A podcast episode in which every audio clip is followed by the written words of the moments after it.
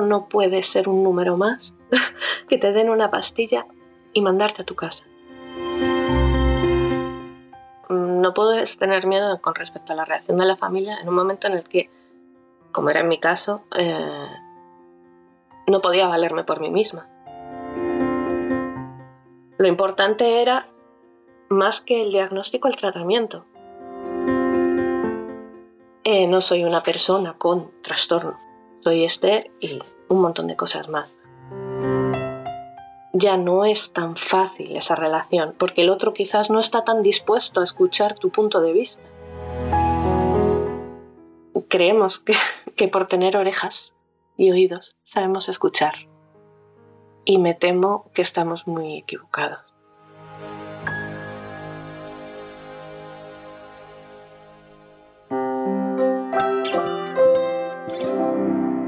DKV. Activistas de la salud.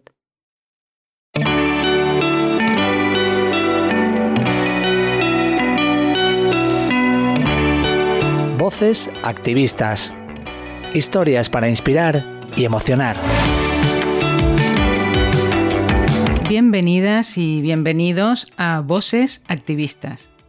Empezamos una nueva temporada de este podcast con el que seguramente no cambiaremos el mundo, pero sí que queremos contribuir a hacer saltar esa chispa que inicie un cambio hacia la mejora de las condiciones de vida de muchos de nosotros y nosotras. Soy María José Aldunate, psicóloga, responsable de asistencia psicológica y de los servicios de atención al duelo de DKV Seguros. En este programa vamos a hablar de la salud mental en la mujer, de esa salud mental que se ve y de la que no se ve, de la que muchas veces no somos conscientes y que podemos ayudar a mejorar. En episodios anteriores hablamos del bienestar emocional de la mujer y de la importancia de cuidarlo dadas nuestras condiciones de vida. Hoy vamos a hablar con Esther.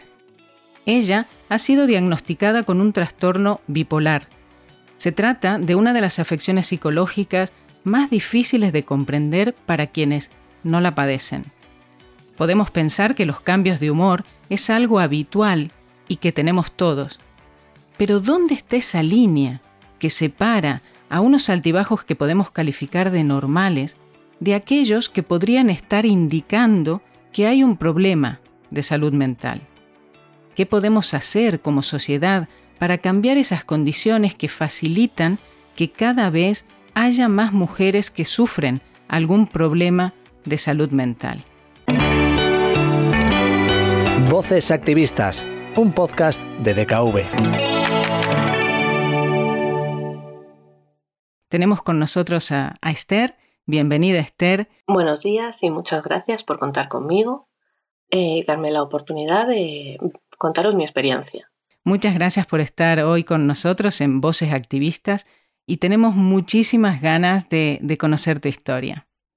Tú has sido diagnosticada con un trastorno bipolar como decíamos, se trata de un problema que implica mucho más que sufrir cambios en el estado de, ánimo, ¿no?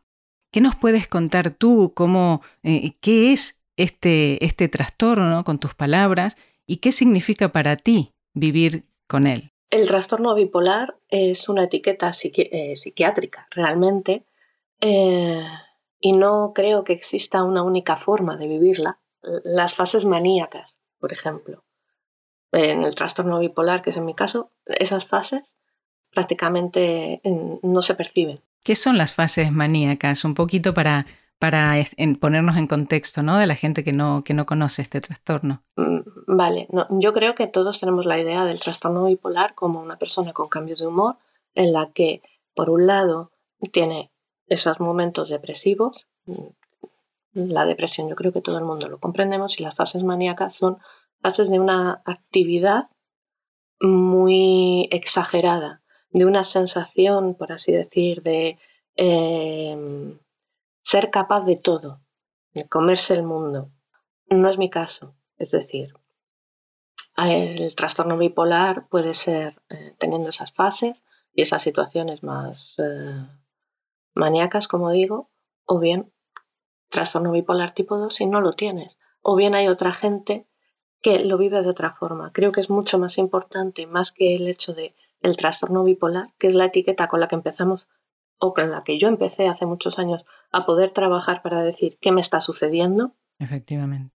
Las experiencias que realmente tenemos cada uno. Es decir, eh, qué supone y cómo debuta ese trastorno y qué supone para mí en mi vida con respecto a lo que yo estaba acostumbrada. Fíjate. Porque no nos hacemos a la idea de lo em, diferente que puede ser la percepción de uno del mundo una vez que has debutado, te ha empezado, mm, has empezado a tener síntomas de esa enfermedad. Sí, sí.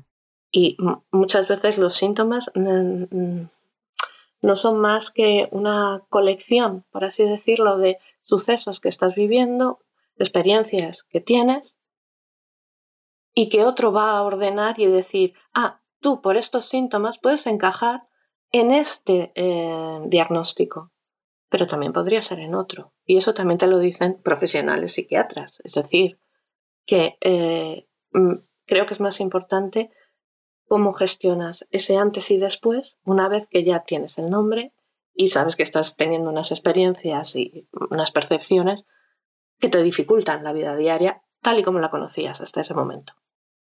Em, Esther, comentaste que es, eh, es, importante el momento de cómo debuta ¿no? la enfermedad y en este sentido, eh, aunque no hay datos que demuestren mayor incidencia de la enfermedad en hombres que en mujeres, sí que hay em, datos que señalan diferencias en algunas afecciones en ese debut ¿no? de la enfermedad.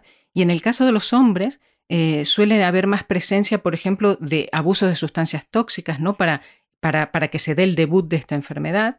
Y en las mujeres, eh, de lo que se habla es que se suele relacionar más ese debut con episodios depresivos. Mm. Y en este sentido, sí que te quería preguntar eh, en tu caso, em, si tú identificas un, momento concreto, ¿no? Eh, un hecho que te indicara que algo eh, realmente estaba funcionando mal o que requería de esa ayuda externa profesional. ¿Cómo fue un poco ese proceso del, del darte cuenta, ¿no, Esther? el darte cuenta, y ahí yo creo que entra la, las experiencias más que el nombre. Es decir, yo me doy cuenta de, eh, en un momento dado, eh, con mucho estrés laboral, em, que estoy teniendo sensaciones eh, que no son muy normales. Por ejemplo, una persona te está hablando y de repente no sabes, te está diciendo si puedes ir a la derecha o a la izquierda para ir a un sitio que le acabas de preguntar. Y tu mente en ese momento no está procesando y no entiendo qué me está diciendo recibo, es una sensación extrañísima en aquel momento. Em, y la recuerdo perfectamente porque así empecé a decir, uy, algo está sucediendo muy extraño. Eh, sé qué me está diciendo, sé lo que quiero hacer yo y hay una especie de desconexión. No entiendo qué es derecha y no entiendo qué es izquierda. Eh, a partir de ahí, sobre todo, fue una activación emocional inmensa. No tanto tenía que ver en ese momento, ya os digo, con la mm, con una sensación de depresión, sino con, curiosamente, muchísimo estrés y una activación, era incapaz de dormir. Eso podría corresponder mucho más, por ejemplo. La manía, ¿no? Eso que decían de la fase maníaca. Sin embargo, después de ese momento en el que yo tenía una sensación también de estar en peligro, realmente estaba teniendo un brote psicótico. Y ahí hubo personas que, que mm, gracias a Dios, mm, se dieron cuenta de que no estaba bien y sí que me arroparon, otras muchas no también, porque sí que se produjo la situación en un entorno laboral. Eh, y bueno, a partir de ahí accedí a un servicio de urgencias, en el que, eh, y eso sí que como sociedad deberíamos mejorarlo muchísimo, porque uno entra en pánico. Cuando una persona, lo digo eh, como experiencia personal también, una persona de repente te está dando un ictus, hay un proceso eh, cerebral que está produciéndose, que no funciona, lo que sea, pero tú tienes un síntoma físico. Y puedes decir, eh, oye, algo te está sucediendo, es que eh, este hecho lo viví y gracias a Dios que nos dimos cuenta, la persona fue a urgencias y lo trataron hay un porque protocolo. la mitad de la cara se le estaba paralizando. Cuando uno cómo mm, verbaliza algo que no entiende, que además le está modificando la percepción de todo su entorno, incluidas las relaciones sociales que está estableciendo en ese momento, cuando llega a unas urgencias comentando todo esto, uno no puede ser un número más que te den una pastilla y mandarte a tu casa. Efectivamente. Mira, Esther, eh, mencionaste la importancia del entorno, ¿no? de, los tuyos.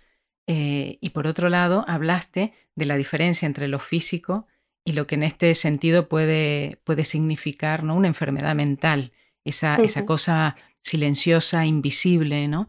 Em, y justamente con cualquier enfermedad, cuando hablamos de cualquier enfermedad, eh, es importantísimo, es fundamental el apoyo familiar, el apoyo de los amigos, el apoyo del, entorno, ¿no? de los tuyos.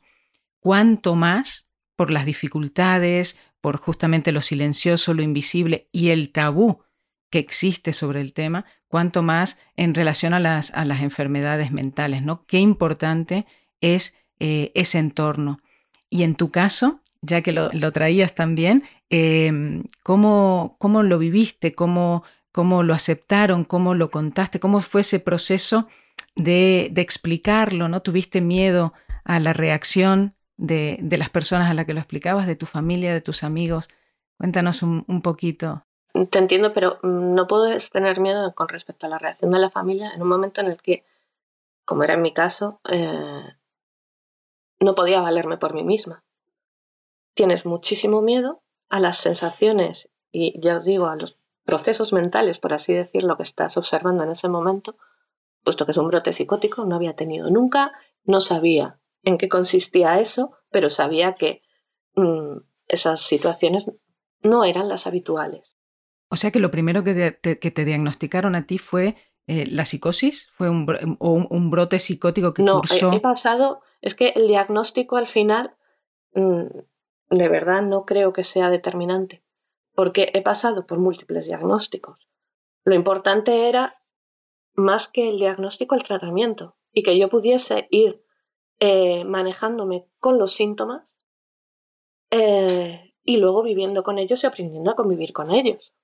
Es como aquel que escucha voces, eh, me refiero, no, no sé cómo explicarlo, no hay una única forma de que se manifieste un brote psicótico, creo yo.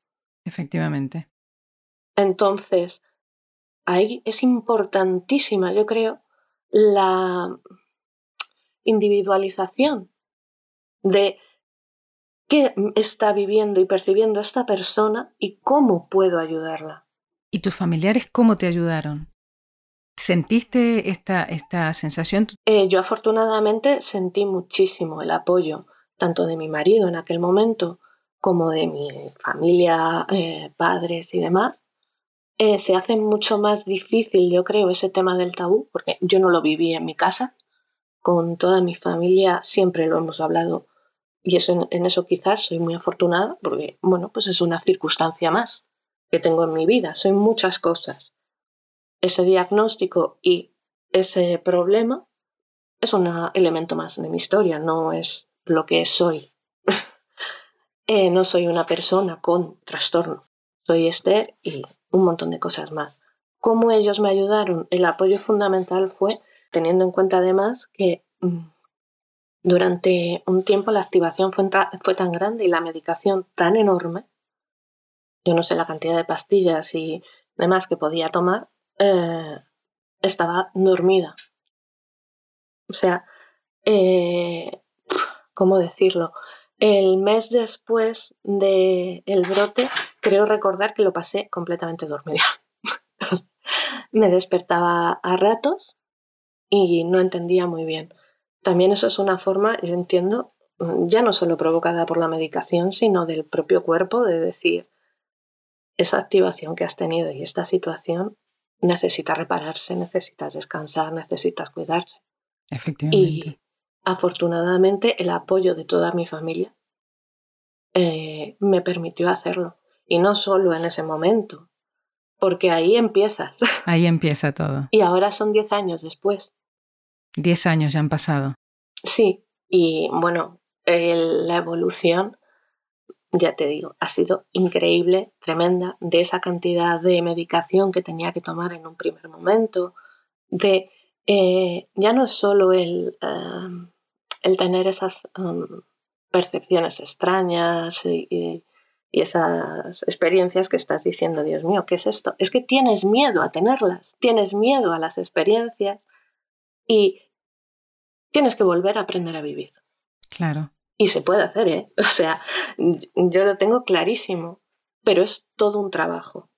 Ese trabajo necesita, eh, requiere del apoyo no solamente de las familias, que si tienes la suerte que yo he tenido en ese aspecto, la he contado con ella, pero de la sociedad, porque luego te vas a volver a relacionar, luego vas a volver a querer eh, hablar con amigos, vas a volver a, a querer trabajar, vas a... y ahí ya no es tan fácil esa relación, porque el otro quizás no está tan dispuesto a escuchar tu punto de vista. Y es muy fácil juzgar, como decimos, una de, jo, estoy depre. no se me ocurre ahora mismo, después de pasar todo lo que he vivido, eh, hablar así de una depresión. Lo decimos con mucha, con mucha soltura, ¿no? Alegría. Con mucha alegría muchas veces. Y esto estamos tocando temas muy sensibles y muy, muy complejos, ¿no? Y en este sentido, eh, tú hablas eh, de la importancia ¿no? de, las relaciones y de lo importante que, fue tu familia y también de la dificultad que tienes eh, para abordar ese proceso de aprendizaje que me parece muy interesante. que has comentado, ¿no? Es todo un, proceso de aprender, volver a aprender a vivir, ¿no? A relacionarte. Y en ese sentido, ¿Qué, notas que ha, que ha, cambiado en tu relación con, con ellos, ¿no? con, con tu familia, eh, en ese proceso justamente de, volver a aprender a, a vivir? Eh, ha cambiado, es que no es solo únicamente, ha cambiado y he aprendido a vivir y ha cambiado la relación con mi familia, ha cambiado la relación conmigo. Eso es lo primero. Eh, a partir de ese cambio, o en paralelo, van cambiando la forma de relacionarme con el mundo, la forma de relacionarme con mi familia. He aprendido a vivir de una manera en la que eh, yo me siento cómoda. Es decir, conozco mis limitaciones y estoy... Em, y mis vulnerabilidades. Eh, no sé cómo explicarlo. Entonces, eh, lo que intento hacer es lo mejor en ese sentido para estar yo bien y a la vez eh, eso implica clarísimamente que la relación con los demás se modifica. Em, que en este sentido eh, podríamos estar hablando de, un aspecto positivo ¿no? en todo este, este, aprendizaje, que es en realidad un proceso de, de autoconocimiento, ¿no? un proceso profundo de autoconocimiento que mm, no hacemos mm, la mayoría de las personas, ¿no? Entonces, en este sentido, eh, lo veo algo muy positivo para, para tu vida, un aprendizaje muy interesante para todos. Creo que es un aprendizaje mm, tremendamente positivo, terriblemente doloroso en muchos momentos, eh, a veces muy incomprendido, porque no es lo habitual, pero en mi caso fue la necesidad que yo tuve para poder seguir adelante y poder decir en un momento dado, Mm, bueno, voy a retomar una vida que no mi vida de antes, sino una vida lo más satisfactoria para mí en muchos aspectos. Y a partir de ahí, eh, eso es eh, el planteamiento que tengo y a lo que me estoy dedicando realmente. Tanto desde lo personal, lo familiar, lo laboral eh, y, por supuesto, en mi caso, lo más complicado, lo social. Bueno, Ahí, ahí lo que eh, me ha resultado de muchísima ayuda, eh, conocer a la asociación AMAFE y volver a relacionarme con gente, ya no solo únicamente que tenga o no diagnóstico o haya tenido experiencias pues, con psicosis, sino volver a relacionarme en el sentido de, en un momento dado, para protegerse uno va cortando vínculos con lo de fuera, porque no se siente comprendido. Claro, claro. Como decía antes, hay quien sí es capaz de ponerse en tu lugar o al menos de no, um, no cuestionar lo que estás contando como una experiencia, por muy rara que pueda sonar, eh, sino cómo te sientes con eso. Yo te puedo acompañar independientemente de que pueda entender al 100% lo que me estás contando, o pueda estar de acuerdo incluso. Eh, y hay mucha gente que eso no es capaz de hacerlo. Claro. Entonces. Fíjate, has mencionado, has mencionado el verbo acompañar, ¿no? Y esto me hace pensar, claro, yo trabajo con el tema del, duelo.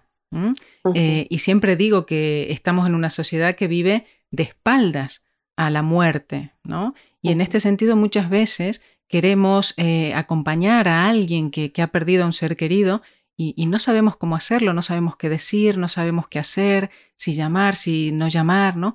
Eh, y esto en definitiva es porque nadie nos, nos ha explicado cómo hacerlo, ¿no? No, no tenemos esa, esa base, esa educación y es simplemente porque hay un gran tabú sobre el tema de la muerte.